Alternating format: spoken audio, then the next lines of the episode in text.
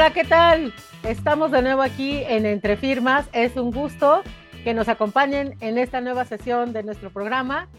Y hoy venimos con los casos para la araña. Esas preguntas que de repente nos hacen los autores o los usuarios de las obras en donde casi siempre hay un ¿qué tanto puedo usar o qué pasa si utilizo? Y bueno, pues de esas tenemos varias, Gastón, ¿no? Hay varios de esos casos para la araña. Yo creo que... Hola, ¿qué tal? Hola, hola Marifer. Yo creo que es eh, de lo que vivimos al final del día, ¿no? Yo creo que el, derecho está para eso, para resolver justo los casos para la araña, los casos complicados, porque ahí interviene una, la experiencia que tienes ya eh, como abogado, y dos, la interpretación, pero no solo la que hace uno, sino la que al final del día, pues hace la autoridad al momento de resolver el planteamiento o el procedimiento de que se trate. Sí, son, son casos auténticos para la araña y creo que vale la pena platicarlos. Y, y, eso que dices es muy cierto, porque no solamente depende del criterio de la autoridad, sino del criterio del funcionario al que le cayó tu asunto, ¿no? Porque dentro de la misma área podría haber funcionarios que tienen diferente forma de ver eh, el tema o cómo resolverlo o cómo atenderlo. Entonces, mira, te traigo uno fresquito. Recién me lo plantearon y me encantaría comentarlo contigo y con nuestra audiencia. A ver, hablemos de, en una obra, en una obra literaria, puede haber varios personajes. Pensemos, por ejemplo, en un cuento o en una novela. No vamos a hablar del personaje principal del cuento de la novela, pero en este universo de personajes, de repente uno resulta ah, adecuado o le gusta a otra persona, a otro autor, para generar a partir de ese personaje una nueva historia. Em, por ejemplo, eh, vamos a pensar en el universo de personajes que tenía Harry Potter, ¿no? Hay muchos, hay malos, hay buenos y hay como eventuales que de repente eh, interactuaban con, con los personajes principales. ¿Qué pasaría? ¿Te acuerdas de los hermanos, eh, los hermanos de, del amigo de Harry Potter, los gemelos? ¿Qué pasaría si de repente alguien toma a ese personaje, a uno de ellos, y con ese personaje realiza una nueva historia? Es el narrador de una nueva historia que no tiene nada que ver con Harry Potter, pero que a lo mejor sí tiene que ver con temas de magia. Eh, ese personaje y esa nueva obra se considera una obra derivada de la primera porque está inspirado en un personaje, tiene que pedirle permiso este nuevo autor a la autora de la obra principal, de la obra primigenia de Harry Potter, o puede hacerlo sin tenerle que pedir permiso y ponerle, por ejemplo, inspirado en, ¿no? ¿Qué pasa con eso? ¿Qué pasa con este nuevo personaje? ¿Es un personaje? ¿Qué sucede? Fíjate que creo que es una pregunta además de, compleja, bien, bien interesante, actual, se da muy seguido y que yo te diría que, que tiene diferentes aristas. La primera, para mí sí sería una obra derivada si hablamos exclusivamente del tema del guion. Es decir, los personajes están dentro de un guion y a veces los personajes en ese guion ya se les da un perfil, es decir, se, se les dice de de qué son, te dan un poquito de, su historia, de su entorno, de, su vida, de cómo es que, que funcionan dentro de esa obra literaria que después se pueda convertir en película, serie, lo que tú quieras. Y ahí están los personajes y ahí viven y el autor a lo mejor decide sí darles una característica. En el caso que pones, por ejemplo, Harry Potter, no nada más quedó en un libro, sino que ya conocemos a los personajes, ya los vimos, o sea, ya vimos las características de cada uno de los personajes, cómo son, de qué color son, cómo tienen el pelo, cómo se visten, cómo hablan, qué características tienen, a qué se dedican, cuáles son sus atributos, digamos. Y ahí te diría, viene el primer problema. Si esto fuera en México antes de la creación de las reservas de derechos de los personajes humanos o ficticios, personajes humanos de caracterización ficticios, pues tendrías que pedirle sí o sí autorización al autor. ¿Por qué? Porque él es el que crea esta obra literaria y por ahí hay una tesis que ya sostiene ese supuesto, es una tesis aislada donde dice que los personajes tienen que ver con la obra en, la cual fueron eh, creados, incluidos. Pero luego está el personaje humano de caracterización que tiene un registro independiente y que no es un derecho de autor. O sea, en mi opinión, y así lo he sostenido cada vez que me lo han preguntado y en asuntos, eh, en asuntos concretos, que no es un derecho de autor y que entonces hay una titularidad de alguien que pudiera ser incluso diferente al propio autor de la obra literaria, de ese guion. Y empieza ese problema, porque no te va a pedir el indautor que acredites al momento de ir a registrar un personaje que tú eres el autor del guion o del, o del libreto o del libro en el que está ese personaje. Simplemente te va a decir si lo usas, si lo explotas, cuáles son sus características físicas, cuáles sus características psicológicas, y lo vas a poder registrar. ¿Qué es lo que está sucediendo hoy en día? En muchos de los contratos, cuando firman los talentos, los artistas, para ser parte o para interpretar un personaje, ya de manera expresa reconocen que no van a ir a registrar esos derechos relacionados con el personaje que van a interpretar. Eso sería lo primero que te diría.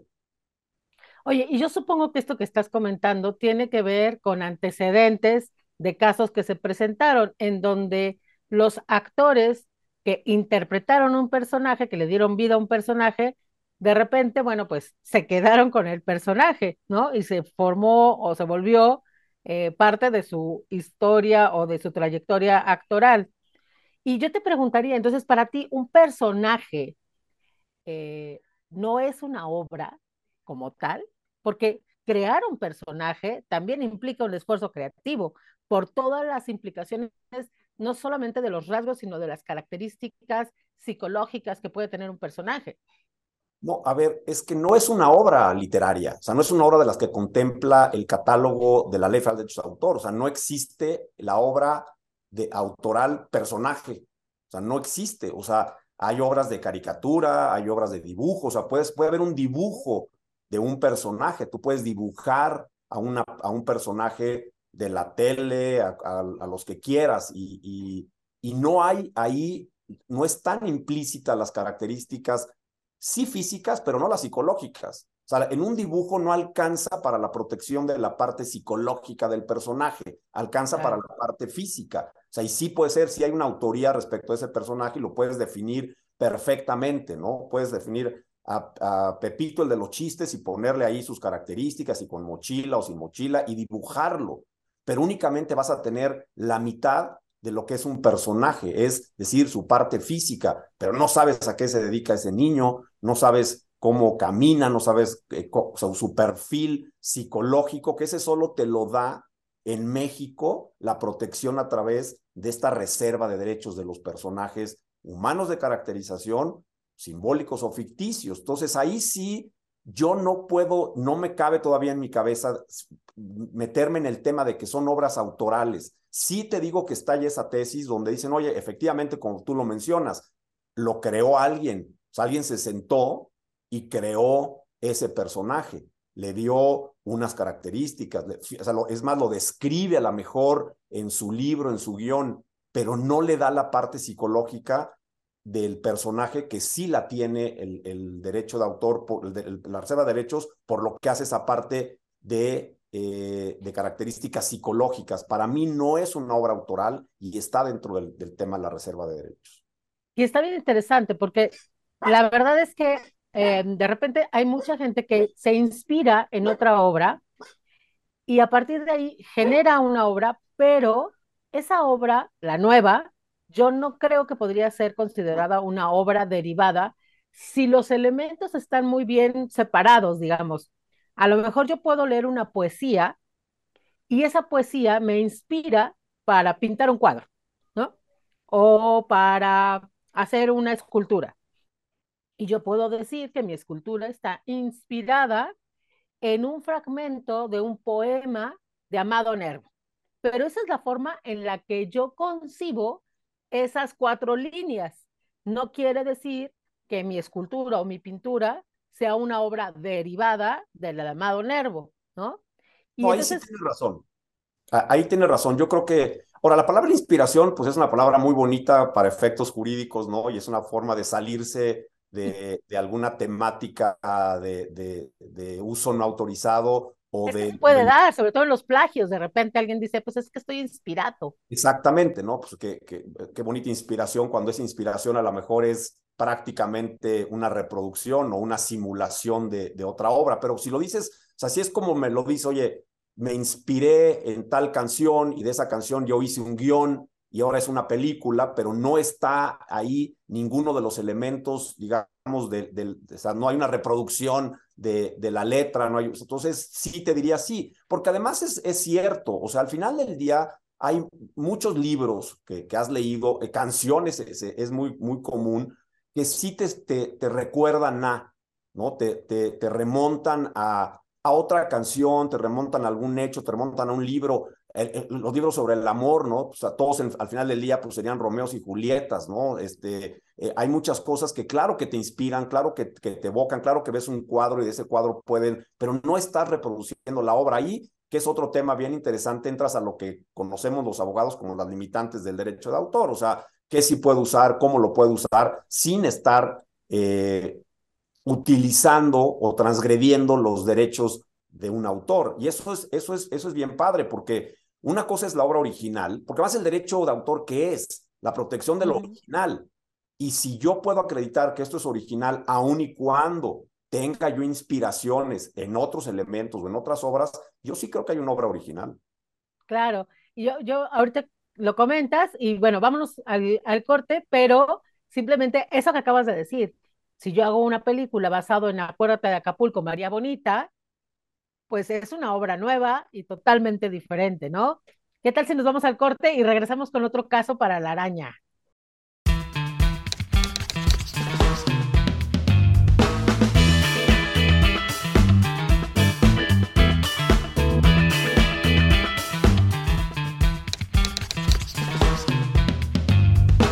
Pues ya estamos de regreso aquí en Entre Firmas con estos casos para la araña 1. A ver si no nos aventamos este, una centena de programas de casos para la araña porque, porque no paran. Y, además creo que es bien padre, Marifer, porque de esto aprendemos todos, ¿no? Creo que, creo que el poderlo platicar así y el poder entender eh, primero el por qué lo hacen los clientes o por qué lo intentan hacer, eh, ese por qué para mí es bien interesante y después, como bien decías hace rato, los criterios de, de la autoridad, los criterios del funcionario más que de la autoridad. Y es a lo que hemos peleado mucho, busque, busque eh, la autoridad, eh, eh, una hegemonía, ¿no? Que por lo menos sepas que a quien le caiga la revisión, por ejemplo, de una reserva de derechos, pues más o menos piensen igual, ¿no? O sea, no, no quiero robots adentro del, de, del, del instituto, pero que sepamos nosotros, los usuarios, más o menos cuáles son los criterios. Y aquí te tengo, te tengo uno bien interesante.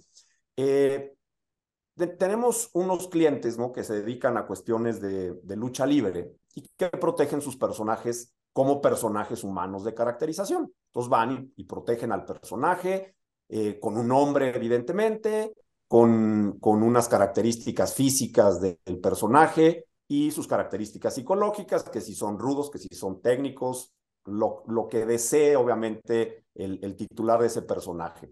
Y obviamente cuando los personajes tienen una máscara, que son, digamos, los más atractivos en, en medio de la lucha, pues es más fácil de, de identificar al, al, personaje, más no a la persona que interpreta el personaje. Y ha sucedido que coexisten el personaje humano de caracterización a nombre de una persona moral y el nombre artístico de ese personaje a nombre de la persona física que interpreta el personaje. Entonces hay una dualidad de protección entre el personaje humano y el nombre artístico. Y la autoridad hasta el día de hoy ha, ha determinado que como son diferentes, pueden coexistir y por lo tanto puede haber un nube negra este, registrado como personaje humano de caracterización y además un nube negra como nombre artístico y entonces yo me puedo publicitar diciendo que voy a ir a una lucha como nube negra, pero yo no tengo el personaje solo en nombre artístico. ¿Cómo lo ves?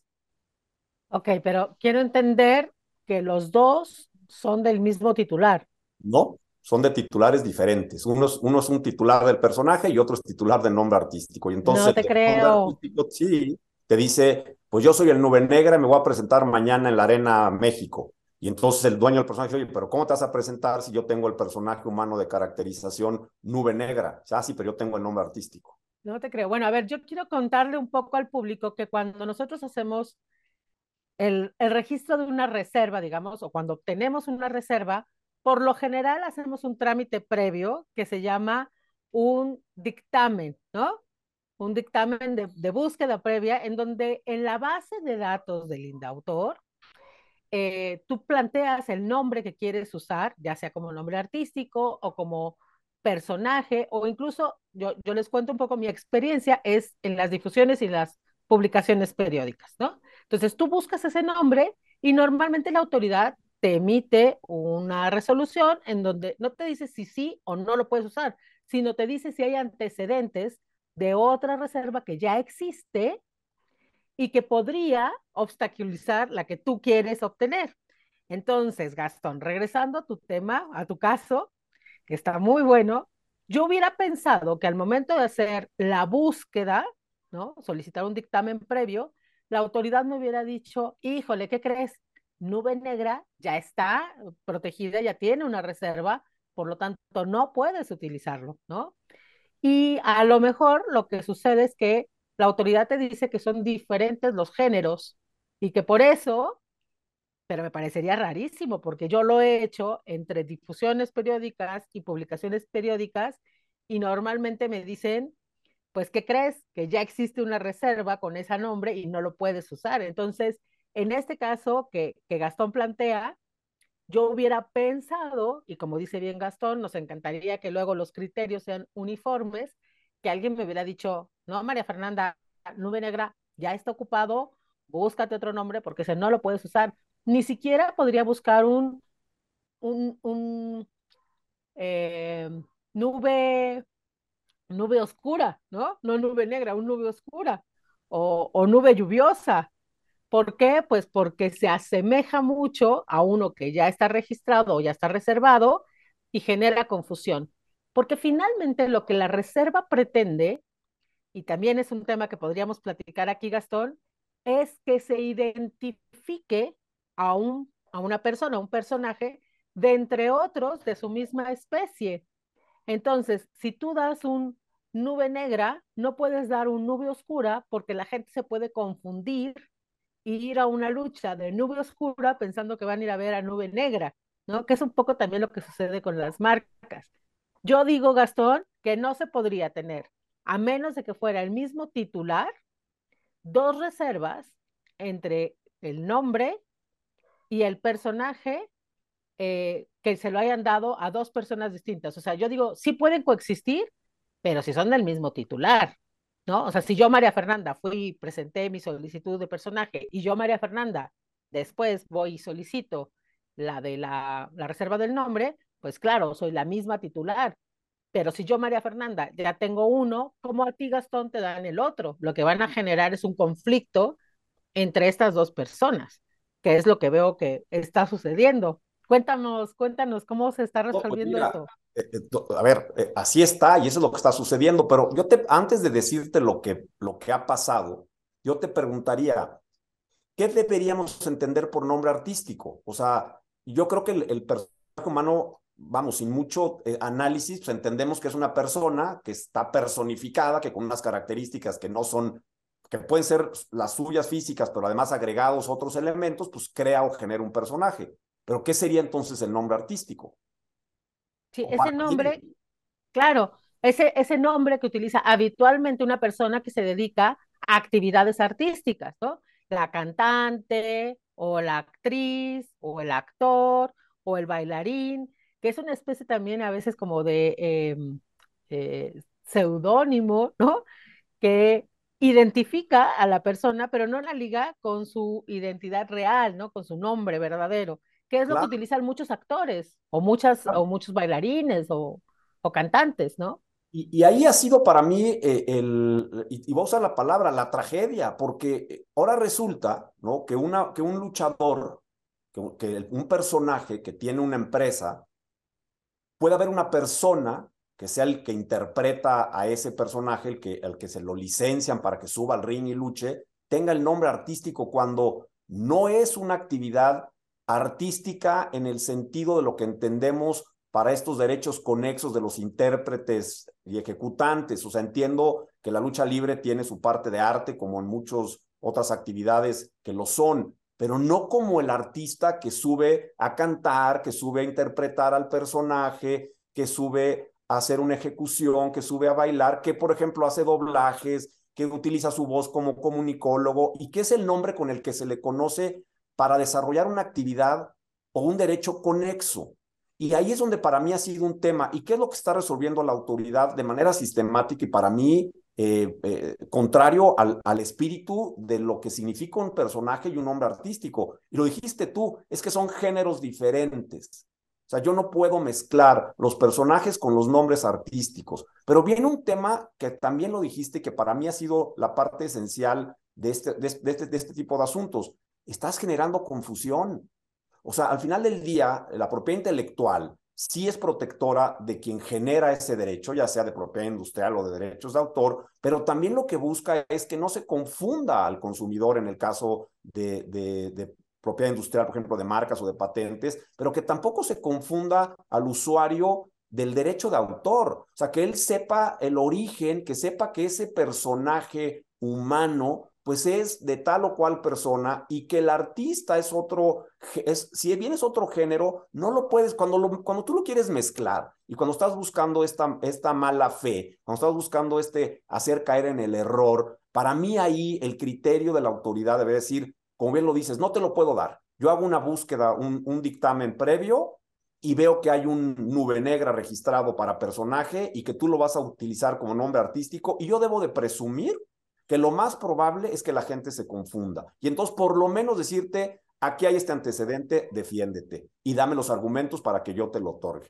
Pero bueno, vamos a un corte y regresamos.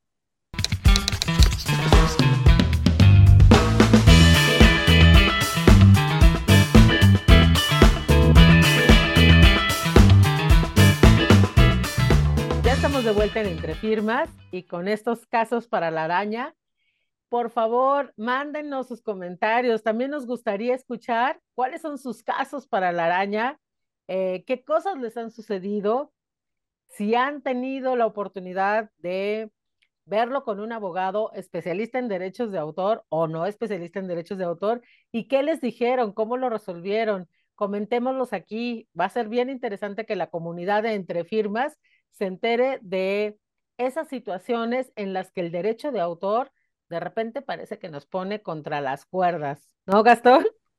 Claro, no, y es, y, es, cierto lo que dices, mira, sí vale la pena eh, escuchar y enriquecer, o sea, qué es lo que te ha pasado, inclusive qué es lo que te ha molestado de lo que te ha pasado, por qué no estás de acuerdo en cómo resolvieron lo que, lo que hayan resuelto en el caso que, que haya sido, ya sea de registro, eh, registros de contratos, por ejemplo, vigencias en los contratos, el tema de uso de música, que ahorita te voy a, si nos da tiempo, te planteo un asunto del uso de música en videos, ¿no? O en páginas de internet, o sea, todo eso que, que es como muy cotidiano eh, y que está en internet y que a veces pensamos que, que, no es de nadie porque simplemente está en la red, pero sí, sí valdría la pena eh, que nos manden algunos comentarios, algunos casos, dudas, lo, lo que quieran y aquí trataremos de, de, platicarlo.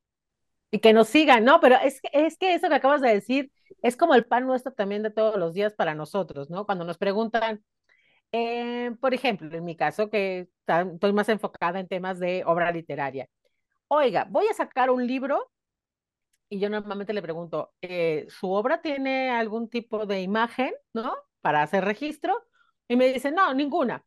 Seguro, sí. Bueno, solo la, al interior hay unos fotogramas de unas revistas o, por ejemplo, de una película, ¿no? De donde sacamos unos fotogramas, pero son dos o tres y son de películas de, de los 50. No pasa nada, ¿no? Y entonces ahí viene el caso para la araña, es decir, puedo utilizar esa imagen recordando que según la ley lo que dice es siempre que no afectes la normal explotación de la obra, ¿qué pasa si el titular de los derechos de la película pues le da para empezar a vender fotogramas para que los pongas en cuadros o pongas una galería? Eso va en contra de la posibilidad de utilizarlo bajo una excepción o no. Y como dices bien, luego en Internet la gente cree que todo lo que está ahí es libre y te dice, pues no, solamente la única imagen que tengo es la de la portada y la bajé de Internet.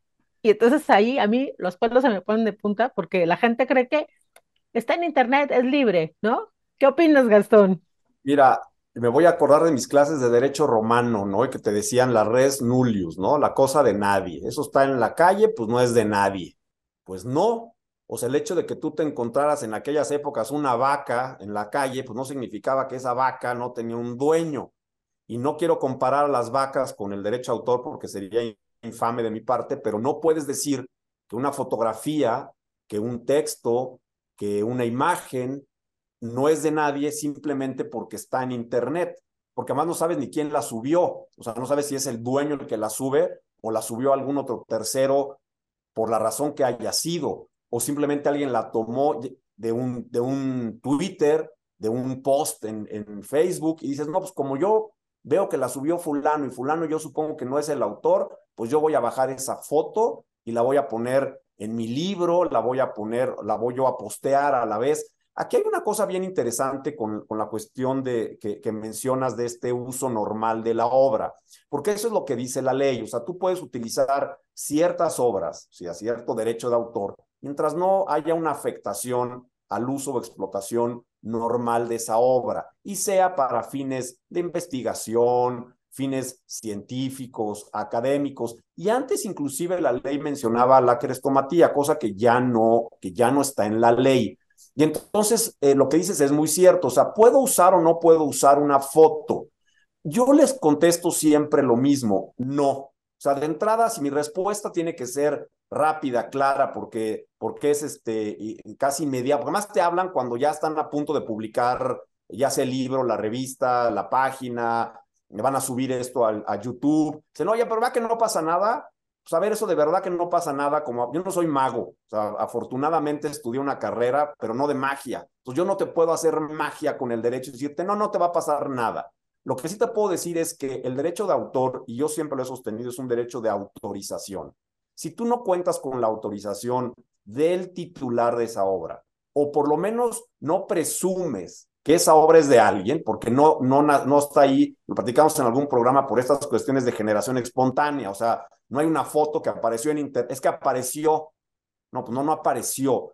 por lo menos tienes que hacer un poquito de, de, indagación, un poquito de investigación. Y eso para mí sí es bien importante, ¿no? Que te metas a decir, bueno, voy a usar esta, esta fotografía. Pero a lo mejor esa fotografía es parte de la película Gladiador. Y es muy identificable que esa foto es de esa película, porque además no vas a sacar simplemente unos, un trigo, ¿va? Vas a sacar a lo mejor a Gladiador de espaldas, tocando el trigo cuando está ya a punto de morir, ¿no? ¿Por qué? Porque a lo mejor eso te evoca muy bien algún párrafo del libro que estás escribiendo o, del, o, del, o de la idea que quieres expresar. Ya platicamos la semana pasada con un ilustrador y te dice la importancia de lo que significa ilustrar un libro, ¿no? O sea, darle un poco de, de, movimiento, de imagen a, a las palabras. Y, y si esa foto es clara de una película, pues yo te diría no, a menos que sea un trabajo escolar, un trabajo académico. Y ojo, viene el tema del lucro directo e indirecto. Y eso es bien interesante en nuestra legislación, porque el lucro directo quizá lo entendemos todos como cobro. Tengo un beneficio económico porque cobré por, y porque vendo el libro y, voy a cobrar por la venta del libro. Pero luego viene el lucro indirecto. ¿Y qué es lucro indirecto? Todo aquel beneficio que no viene del cobro, pero que me va a dejar a mí a la postre alguna ganancia económica. ¿no? Y podemos poner muchos ejemplos. Eh, la música, por ejemplo, en los establecimientos. Oye, es que yo no vendo música. Sí, pero quítasela y a lo mejor la gente se te va. Entonces, ahí hay una serie de cuestiones bien interesantes en, el tema de, del uso, que yo te diría, no, de entrada mi, respuesta siempre es no, vamos a buscar quién es el autor. Y si después de hacer esta búsqueda, que además tú tienes ahí muchas teorías bien interesantes con este derecho del olvido, con este tema de buscar al, al, autor y de no encontrarlo, que también es otra cuestión que ya es un trabajo mucho más delicado. O sea, ¿qué hacer si quiero usar esa foto y busco y, y, y, no encuentro quién es el autor, ¿no? Que sería otro caso también interesante de resolver. Pero yo te diría, no, no lo hagas porque lo más seguro es que esa obra sea de alguien. Está buenísimo. Y yo creo que un día de estos, entre firmas, va a hablar de las obras huérfanas, exactamente lo que dice Gastón, esas que no encontramos al titular o no encontramos al autor para pedir permiso. No sabemos a quién pedir permiso y queremos usar esa obra. ¿Qué podemos hacer para ello? Pero eso se lo vamos a dejar para otro entre firmas. Ahorita con respecto a lo que comenta Gastón, que me parece que es bien interesante, em, incluso cuando hacemos uso de partes de otra obra para fines académicos o de investigación o crítica, hay que tener en cuenta exactamente eso. ¿Cuál es el destino? ¿Cuál es el uso que se le va a dar a esa obra? Porque incluso las tesis académicas o los trabajos eh, de investigación pueden tener como propósito la comercialización de ese documento. Y entonces ya excedió lo que la ley podría contemplar como un caso de excepción. Entonces, yo me quedo con el no. Yo me quedo con lo que dice Gastón, pide permiso, porque normalmente los autores y algunos titulares son muy generosos y cuando tú les explicas para qué vas a usar la obra y que a lo mejor sí puede ser un fin no lucrativo, lo más seguro es que te digan, mira, sí, y simplemente reconoce y da el crédito y ponle eh, la cita, ¿no? O sea, que sepamos de dónde lo tomaste.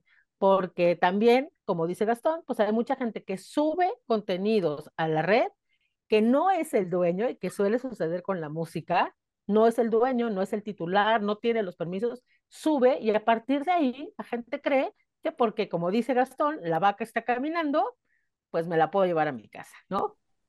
Sí, la, la, verdad que eso es, eso es muy recurrente. Y yo te diría, eh, en, en, este mismo ejercicio de, de, la fotografía, la música. O sea, a mí, a mí me, han, me han cuestionado muchas veces, oye, es que voy a musicalizar este video, pero la música va ahí medio de fondo. O sea, realmente la música no es lo importante, porque lo importante es eh, el documental o lo importante es eh, la temática que, de la que estoy hablando. ¿Qué hago con esa música? O sea, ¿la puedo usar? O sea, puedo simplemente subirla y luego subirla a YouTube. Digo, oye, es que a lo mejor la voy a subir, pero yo todavía no estoy monetizando mi canal de YouTube. ¿Podría yo utilizar la, música en este video en el que estoy hablando a lo mejor de las pirámides de Teotihuacán y lo musicalicé, pero, pero no voy a cobrar? O ¿habría un uso no autorizado de derecho autor? ¿Sería un uso autorizado? ¿Eso se puede? Sí, y, y efectivamente, eso pasa. Entonces te dicen, es que es intrascendente, ¿no? Le puedo cambiar la música. Y yo digo, pero no la vas a cambiar porque escogiste esa, ¿no? Esa es la que te gustó porque es la que se adecua a tu video o a tu concepto del video. Por lo tanto, pues pide permiso para utilizar esa obra. Y si no, sube, o sea, si es tan intrascendente, sube tu video sin música.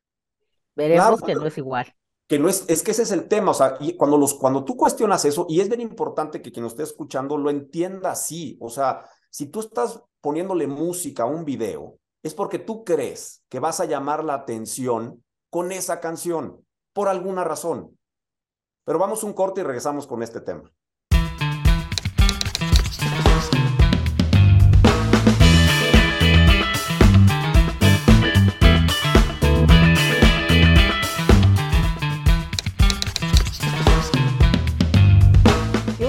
de vuelta eh, prácticamente en la última sección del programa del día de hoy. Y yo me quiero quedar con eso, Gastón, con eso que estamos hablando de la música, ¿no? Eh, otro caso para la araña. Entonces, ¿qué hacemos? Subimos nuestro video a YouTube, lo subimos a Instagram, lo, lo podemos poner en nuestro canal, en Facebook, con la música. ¿Qué pasa con las plataformas, me pueden bloquear, me pueden quitar la música. ¿Qué sucede con eso? Porque hoy en día se habla mucho de eso, de usos no autorizados en YouTube, de música sobre todo. Claro, mira, eh, yo lo que he visto y, que, y, que, además lo hemos hecho inclusive en algunos casos donde suben eh, videos con música y a lo mejor te habla a ti el autor y dice, oye, ¿qué está haciendo mi canción ahí? ¿Por qué, por qué, está, por qué está este tema musical en este en, este, en, en, la plataforma de YouTube o en Instagram. Si tú lo o sea, hay posibilidades porque la tecnología ahora sirve para mucho, o sea, en tema de software, por ejemplo, y es mucho más complicado andarse pirateando el software y estar utilizando y bajando y descargando software sin autorización. Lo mismo está pasando con, con los videos, sobre todo en YouTube. O sea, ya, ya tienen eh, su algoritmo que, que de alguna forma va a revisar si ese tema o esa obra musical está autorizada, está en el dominio público, son de estas eh, gratuitas, eh, como hay imágenes, hay bancos de datos de imágenes donde tú puedes, este, bancos de imágenes, no de datos, bancos de imágenes donde tú puedes ir y comprar o inclusive utilizar de manera gratuita. Te pasa un poco así, pero si subes un tema que no está autorizado, o no te lo permiten algunas plataformas, otras simplemente ese uso se lo pagan directamente al titular de ese derecho de autor. O inclusive tú puedes solicitar que bajen ese video si tú no quieres, aunque te paguen, que aparezca tu música asociada a lo mejor con un documental que habla del narcotráfico. Y aunque te fueran a pagar a ti, aunque recibas dinero porque la plataforma identifica el tema musical, sabe que no es tuyo y le entera ese dinero al titular, tú como titular tienes el derecho de decir, no, yo no quiero que asocien esa canción con esa, con esa obra y que, y que lo bajen. Y lo puedes hacer. Hay, una, hay un mecanismo en YouTube para justo solicitar que se descargue, que se baje ese video y en todo caso, si lo quieren volver a subir, pues que sea con música autorizada, sin música, o que manden a hacer la música para, para ese video, ¿no? O sea, sí es un tema delicado y es algo que es muy recurrente porque la gente, insisto, cree que como ahí están, que como las canciones están ahí, que como los temas están ahí, que tú le picas simplemente a Google y pones la canción que tú quieras y aparece un, un video, o, o mismo Spotify, que a veces se nos olvida que pagamos. O sea, tú estás pagando por utilizar esa plataforma. ¿Por qué pagas? Porque vas a descargar en tu, en tu teléfono canciones pero para tu uso personal. O sea, no, es un tema de que yo descargo o tengo el, Spotify y entonces ya puedo poner esa canción en un video porque yo ya pagué. No, pagaste para poderlo escuchar tú. Y ya si lo quieres explotar o tener un beneficio y ese lucro directo o indirecto del que hablábamos, necesitas de la autorización. Yo siempre seré una persona que le dirá a los clientes, vamos a buscar primero quién es el titular. Dos, ¿para qué lo vas a usar? O sea, ¿cuál es la finalidad de, de, la obra que tú estás creando, del video, o, de simplemente subir esa canción? ¿Para qué? Y tres, no nos hagamos tontos. ¿Qué beneficio económico vas a tener? Me lo tienes que decir a mí. Tenemos que tener, o sea, el primer juez de un asunto es el abogado y al que le tienes que decir las cosas como son es al abogado para de ahí partir de ver dentro de qué margen podemos o no. Y entonces ajustarnos a lo que dice la ley en la parte de derechos morales y patrimoniales y lo que dice la ley en la parte de limitantes del derecho autor para ver qué sí podemos usar sin estar de alguna manera infringiendo la ley y causándole un daño al titular del derecho, porque además de eso va al final del día las leyes, ¿no? De evitar eh, eh, causar daño a quien tiene una propiedad del tipo que sea. Y yo la verdad es que me quedo con eso que acabas de decir, que es muy cierto. Estamos acostumbrados a Em, entrar o aceptar términos y condiciones de las aplicaciones, de las plataformas, sin leer lo que estamos aceptando. Y en muchas ocasiones, precisamente como bien lo comentas, los usos de las licencias son para ciertas eh, formas de utilizar la obra. Entonces, hay que leer o hay que, por lo menos cuando vamos a tomar una imagen de un banco de imágenes, estar seguros que ese uso que queremos darle está permitido por esa licencia, porque a lo mejor lo que me permite es utilizar esa imagen para una diapositiva, para una clase, pero no me permite utilizarla para incluirla en un libro impreso que se va a vender, ¿no? Entonces por eso digo, me quedo con lo que dices, Gastón, hay que tener bien claro cuáles son los usos que están permitidos. Y yo con eso, pues simplemente quiero despedir este programa que ha estado sensacional. Y muchas gracias, Gastón. Qué padre estuvo el día de hoy. No, gracias a ti. Eh, la verdad sí, creo que son ejercicios que valen la pena hacer. Eh, los repetiremos. Eh, no vamos a dejar de traer invitados porque seguramente a la gente le hará más gracia verlos a ellos que a nosotros, pero es parte de, ¿no? Es parte de, de ir buscando estas respuestas, de ir buscando estos casos que son muy comunes, casos para la araña que se dan y que espero que ayuden a aquellos que están tratando de desarrollar, de crear, de, hacer su trabajo, pero evitando meterse en un problema que el, día de mañana les puede salir más caro que, que, lo que hayan ganado con, el, con la obra que hicieron. Gracias a todos por escucharnos. Denos like, síganos, compartan estos videos. Son para ustedes. Muchas gracias. Nos vemos en la próxima edición de Entre Firmas.